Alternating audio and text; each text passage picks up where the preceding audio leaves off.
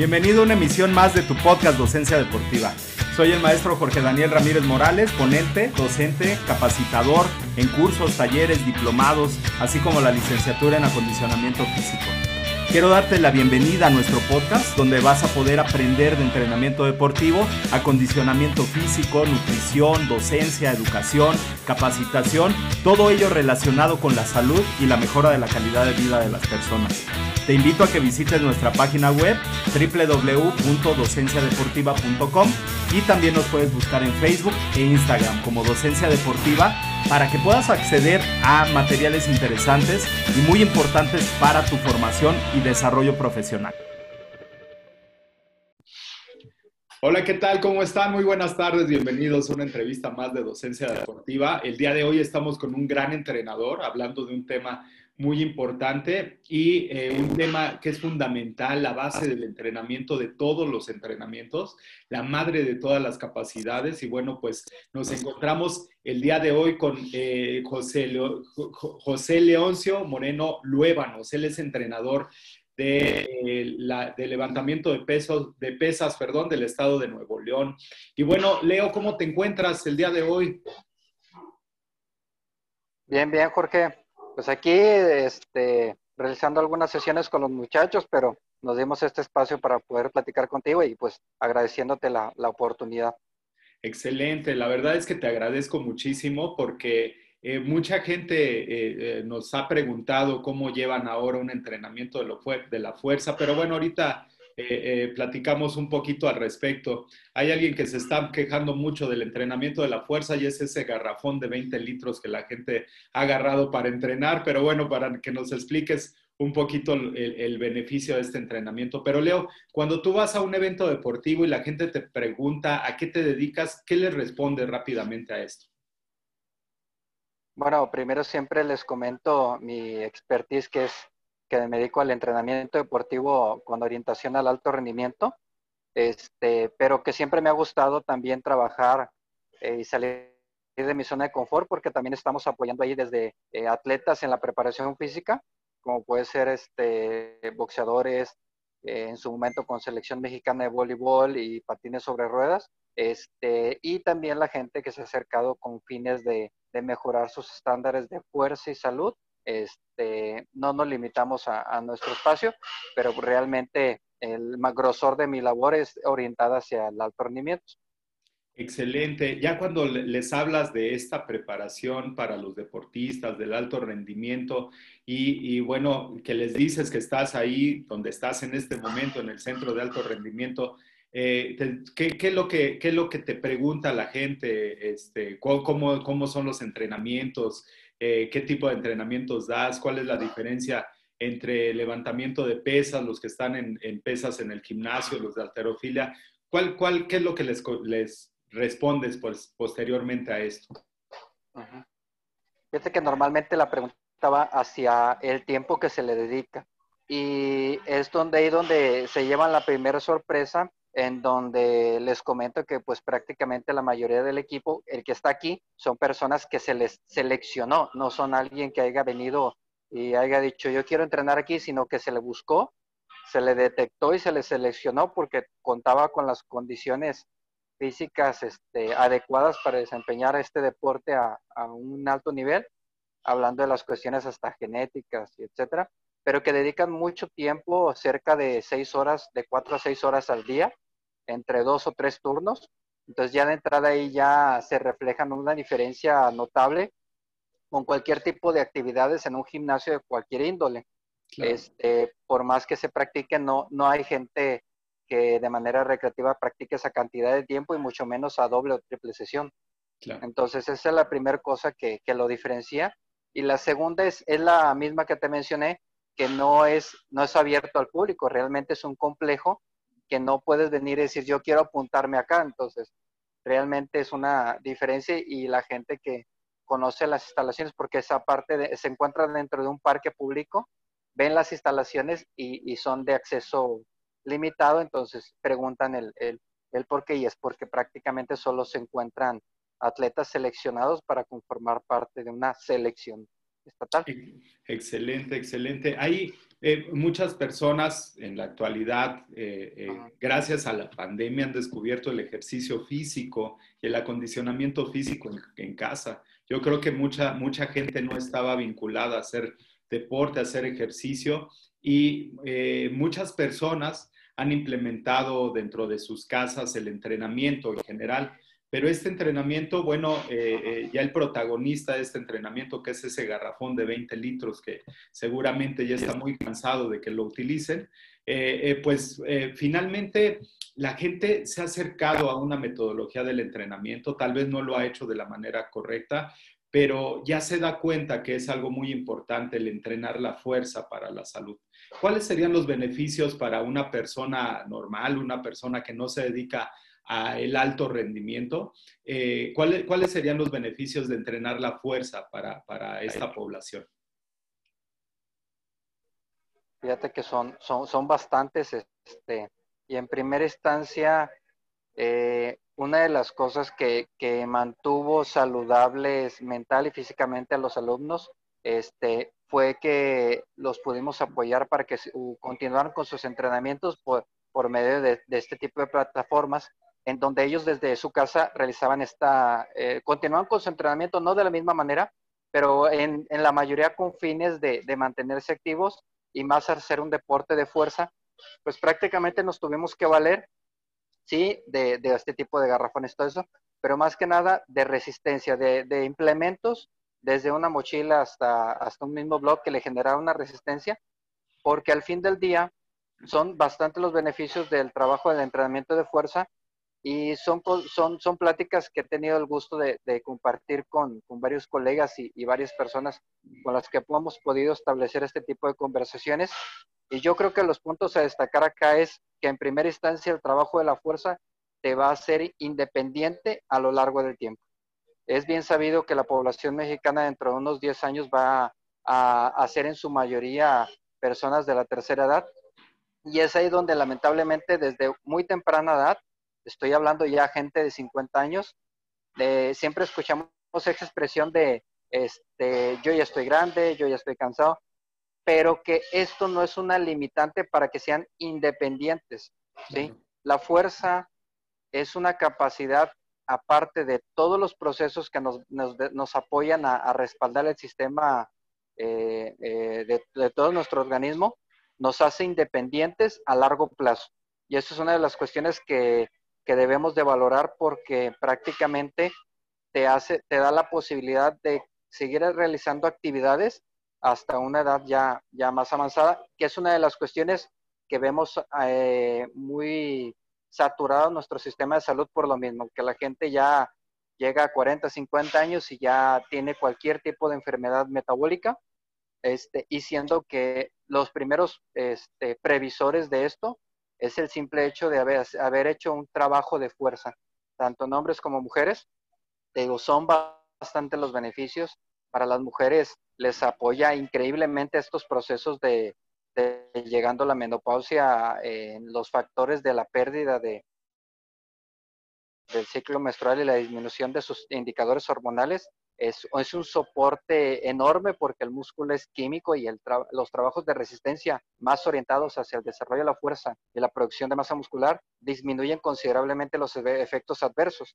Lo mismo los hombres nos hace tener este, una calidad de vida este, muy, muy mejorada al momento de tener una gran cantidad de, de desarrollo de la fuerza. De hecho, una de las cuestiones que les planteo mucho es buscar dentro del entrenamiento físico, hacernos lo más fuerte que podamos y ganar la mayor cantidad de músculo de manera natural, la mayor, la mayor cantidad posible de fuerza y de músculo a lo largo de nuestra vida. Y esto nos va a asegurar una calidad de vida muchísimo mejor combinado con el trabajo de otras actividades. Entonces, son bastantes los beneficios y, y se enumeran prácticamente. Excelente, Leo. Fíjate que aquí eh, hay muchos paradigmas en cuanto al entrenamiento de la fuerza y esto viene desde las edades tempranas. Muchas veces dicen que los niños no pueden hacer entrenamientos de fuerza hasta que eh, pasen su edad eh, puberal y empiecen a entrar a la adolescencia, eh, que se van a quedar chaparros, que se van a lastimar, etcétera. ¿Qué lo, ¿Cuáles serían los beneficios para, y cómo podemos derribar estos mitos del entrenamiento de la fuerza en niños? ¿Cómo se podría iniciar un proceso de entrenamiento de fuerza en esta población?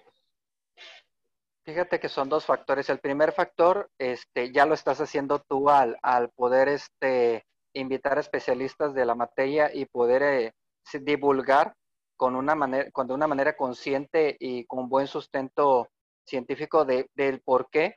Y este tema, qué bueno que lo tocas porque prácticamente es, es el día a día que nos topamos, particularmente en, una disciplina como esta, que es el, el trabajo, entrenamiento de la fuerza, y que prácticamente se le tiene muy, muy mitimizado y muy estigmatizado con su desarrollo temprano.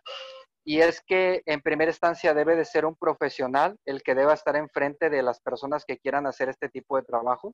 Y en segunda instancia es empezar a, a difundir los beneficios y, y, y, dar buena información de lo que verdaderamente es el trabajo de fuerza, porque el simple hecho de ponerte en, en cuclilla o sentarte y ponerte de pie de, de, una silla, ya tienes que realizar un trabajo de fuerza.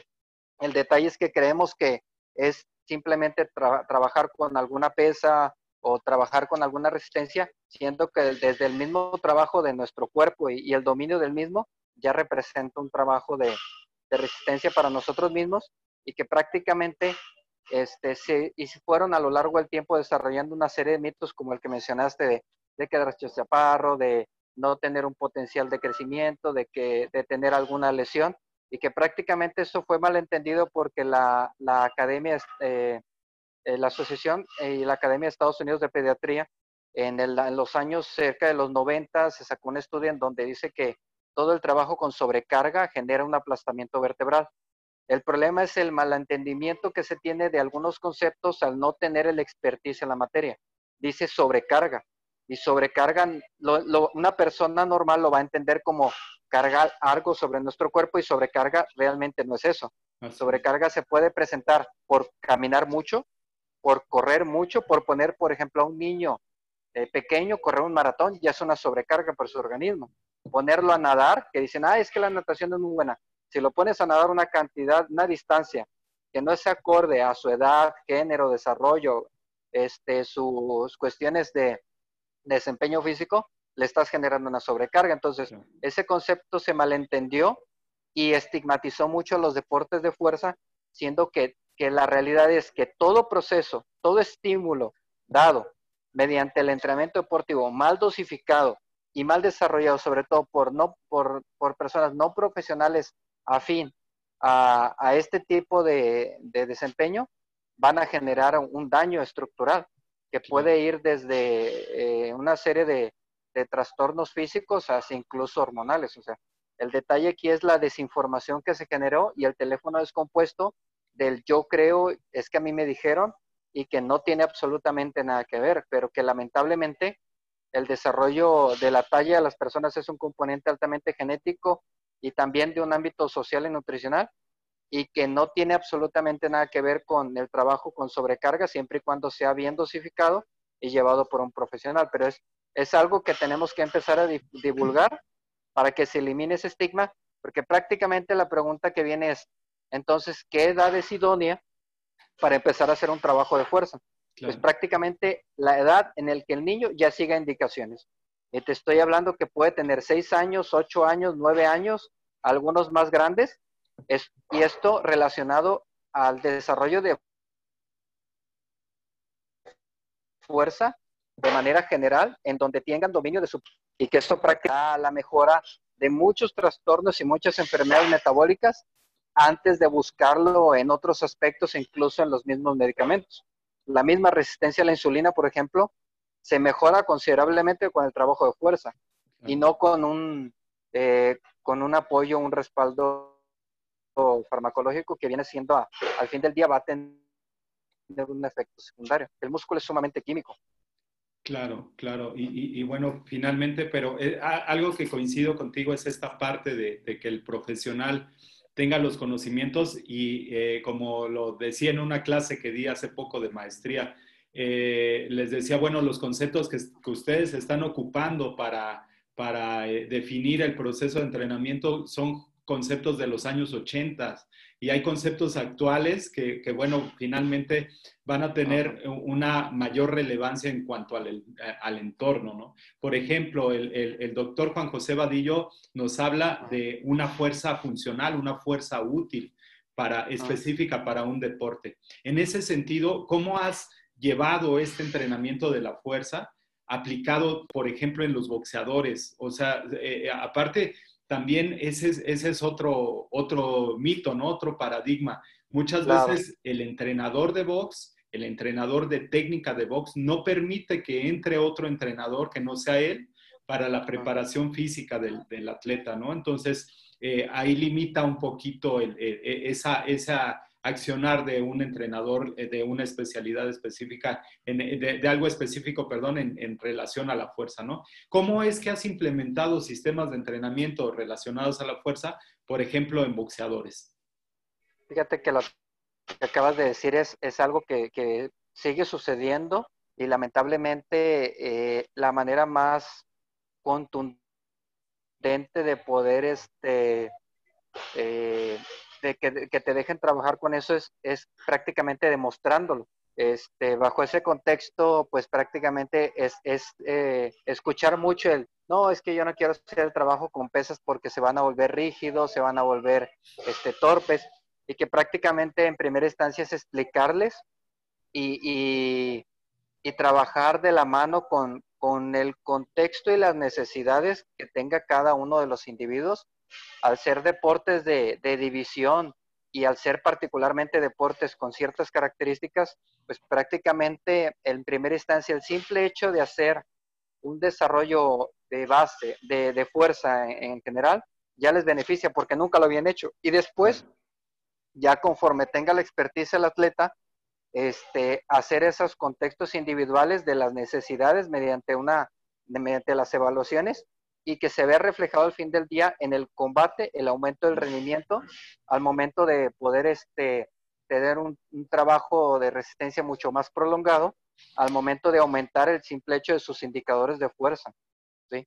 Entonces, en primera instancia, a veces se torna un poco más simple porque al no tener un background del trabajo de fuerza, con las cosas más básicas ya se ven beneficiados.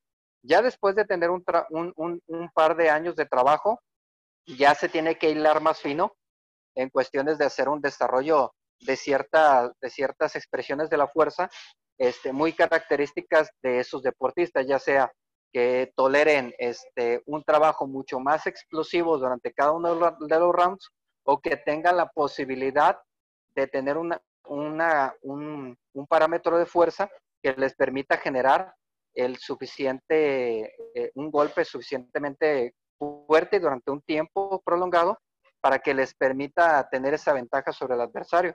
Son muchos los contextos que se tienen que observar desde una evaluación de un parámetro general este, hasta los mismos indicadores de una relación de fuerza que tiene que tener todo atleta de rendimiento, que es de, de arriba de 2 a 1 en relación a su peso corporal, para poderse considerar en un principio con su peso corporal ya es un mal indicador de, poder decir, bueno, es que yo quiero resistir más, pero no tienes más fuerza, prácticamente como lo acabas de mencionar, es la base, este, y qué es realmente la resistencia si no es la fuerza expresada durante un tiempo prolongado y la velocidad es lo mismo, solamente que todo eso nace de poder tener un desarrollo de fuerza en, en general para que después lo podamos hilar más fino hacia las particularidades que requiere cada una de las características de cada peleador, porque hay peleadores que son este, mucho más rápidos, hay peleadores que son mucho más fajadores, entonces depende de las características de cada uno en cómo vas a hacer el, programa de desarrollo para mejorarlo, eh, mantener lo que es bueno y desarrollar las debilidades de ese, de ese atleta. Y, es, y esto se tiene que hacer muy de la mano con el programa de trabajo de, del entrenador. Yo en lo particular este, no he tenido ningún problema porque han tenido la apertura los, los entrenadores una vez que les demuestras que hay un trabajo bien sustentado y que va que está hecho en base al programa que ellos llevan. No vas a agregar más agotamiento, sino que lo vas a dosificar en base a las posibilidades que te dé el entrenador y en base a eso ir aumentando la capacidad de trabajo.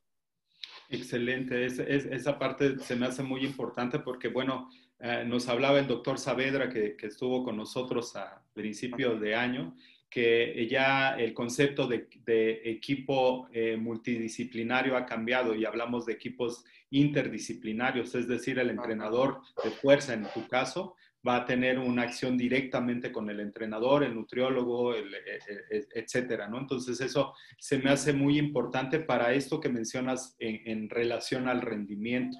Eh, aquí una, una pregunta, porque hablas mucho de este proceso de entrar ahí con eh, el entrenador de explicarle cómo es el beneficio, cuáles, cuáles van a ser los beneficios, etcétera.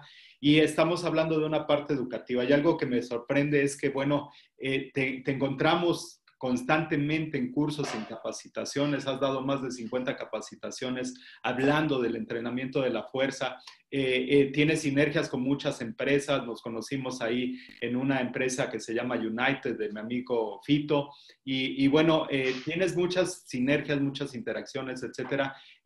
¿Cómo es que puedes realizar eso a la par de dar los, los entrenamientos? ¿Cómo te organizas en los tiempos, que es lo más importante? Fíjate, siempre me ha gustado el compartir el poco conocimiento que tenemos. Hemos trabajado con muchas federaciones, con la Federación Mexicana de Levantamiento de Pesas, en el curso de capacitación de entrenadores, con la Federación Mexicana de Voleibol también en el desarrollo de los, primeros niveles en relación a la preparación física, el desarrollo de fuerza. Este, que nos han este que se han acercado a,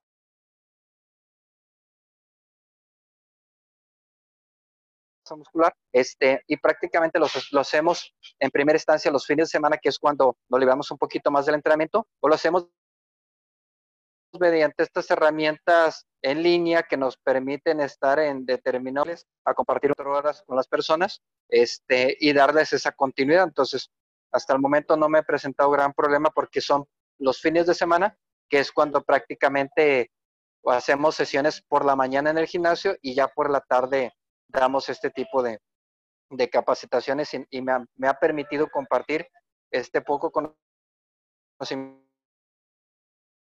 y experiencia que tenemos a lo largo de 12 años como entrenador de alto rendimiento este, con las personas, con nosotros. Excelente, excelente. Ahí, eh, eh, bueno, en, toda esta experiencia y este eh, bagaje que tienes ya como capacitador, ¿qué es lo que te has dado cuenta de que, necesita realmente el entrenador de otras disciplinas para entender el entrenamiento de la fuerza, no eh, como algo, como decíamos hace rato en los mitos, que los va a hacer más rígidos, más tiesos, etcétera, sino como algo que beneficie el rendimiento de sus atletas. ¿Qué, es lo que has visto tú eh, directamente eh, que, necesita el entrenador eh, comprender, eh, asimilar, aprender del entrenamiento de la fuerza que le pueda beneficiar en el rendimiento de sus atletas. Fíjate que en primera instancia el primer inquietud que tiene el entrenador es que pueda, puedas agregar una actividad más a su programa de entrenamiento. Esa es la primera inquietud que tienen.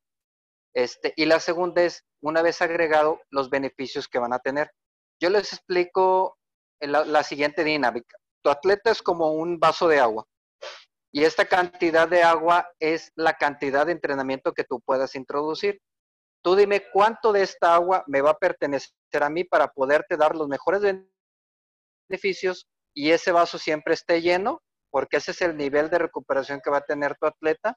Y dime con cuánto cuento yo para saber qué tan contundente o qué tan ligero puede ser mi programa y en primera instancia siempre contamos con un poco de tiempo, una o dos frecuencias, que a veces es, es lo más indicado, y ven inmediatamente los beneficios este, en un par de, de, mesociclos empiezan a, ver este, los beneficios de lo que es el, el introducir de manera progresiva y con un desempeño con objetivos muy claros, porque incluso me pasó algo bastante curioso, por ejemplo, con selección mexicana de voleibol, los atletas venían y me decían, es que yo tengo tanto de resultado de sentadilla. Ok, vamos a ver primero el movimiento. Veíamos si era prácticamente un cuarto de sentadilla o algo que ellos le decían arrebadilla o algo por el estilo. Y lo primero que hicimos fue quitarles completamente la carga de trabajo que tenían que hacer y empezamos a trabajar sobre los aspectos técnicos, sobre un, sobre un ejercicio con un desempeño técnico un poco más correcto para que tuvieran mayor aprovechamiento y de un atleta que trabajaba supuestamente con 120 kilos de sentadilla, hicimos un rango de recorrido más amplio. Obviamente son atletas muy grandes y esto también los agota más y eso hay que tomarlo en cuenta y algunos ejercicios se tienen que adaptar a, a esta talla tan grande, pero el simple hecho de hacer un recorrido mucho más amplio con la mitad de este peso les mejoró, mejoró considerablemente su saltabilidad y su capacidad de, salto en los partidos. Con el simple hecho de, descargarlos, por así decirlo, de este trabajo que lo estaban haciendo eh, de, una manera, de una manera técnica muy negativa y que prácticamente era una carga que no estaba atribuyendo nada del beneficio del rendimiento. Entonces hicimos más con menos.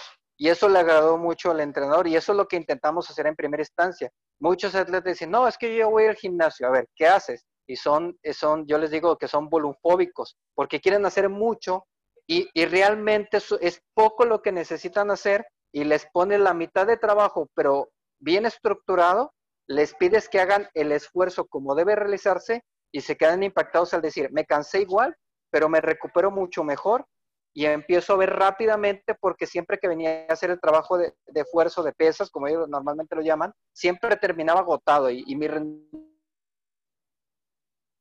rendimiento se veía minorizado en mi especialidad y mi entrenador se molestaba. Y realmente era estar de la mano con el entrenador, sabiendo cuánto puedo, puedes ingerir en su programa para agregar nada más esa parte que te, que te dejaron y que esa parte va a ir aumentando conforme vayan viendo los beneficios. Claro, claro, y, y, y, esta parte que mencionas muy importante, la técnica antes de, de, de la carga, o sea, de, de, generar una mayor carga de, entrenamiento, una excelente eh, técnica, un excelente rango de movimiento. Ay, Leo, pues muchísimos temas. Eh, realmente eh, eh, eres todo un, un, estuche de experiencias y de, de, de, muchos conocimientos.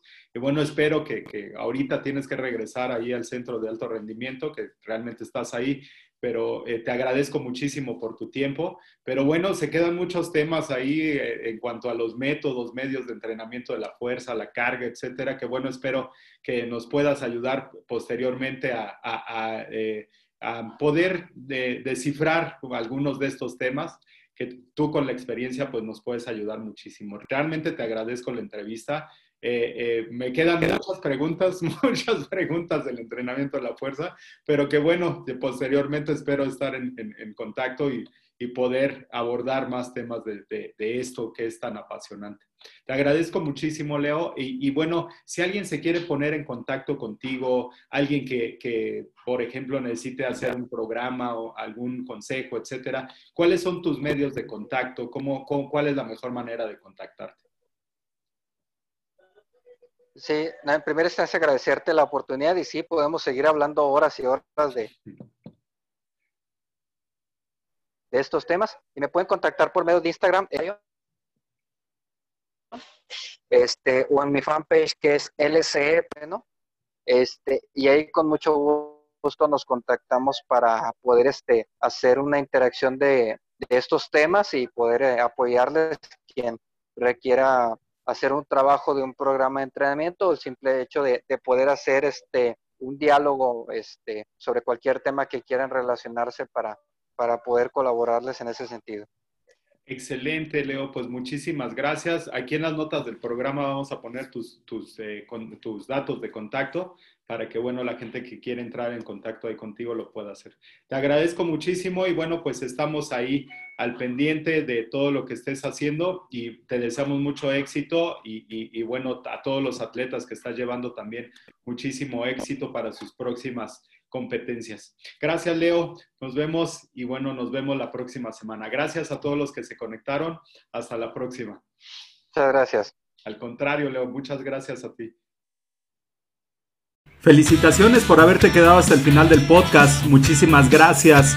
Soy el maestro Jorge Daniel Ramírez Morales y te invito a que nos sigas en Facebook e Instagram en Docencia Deportiva, así como en nuestra página www.docenciadeportiva.com pasión por la educación.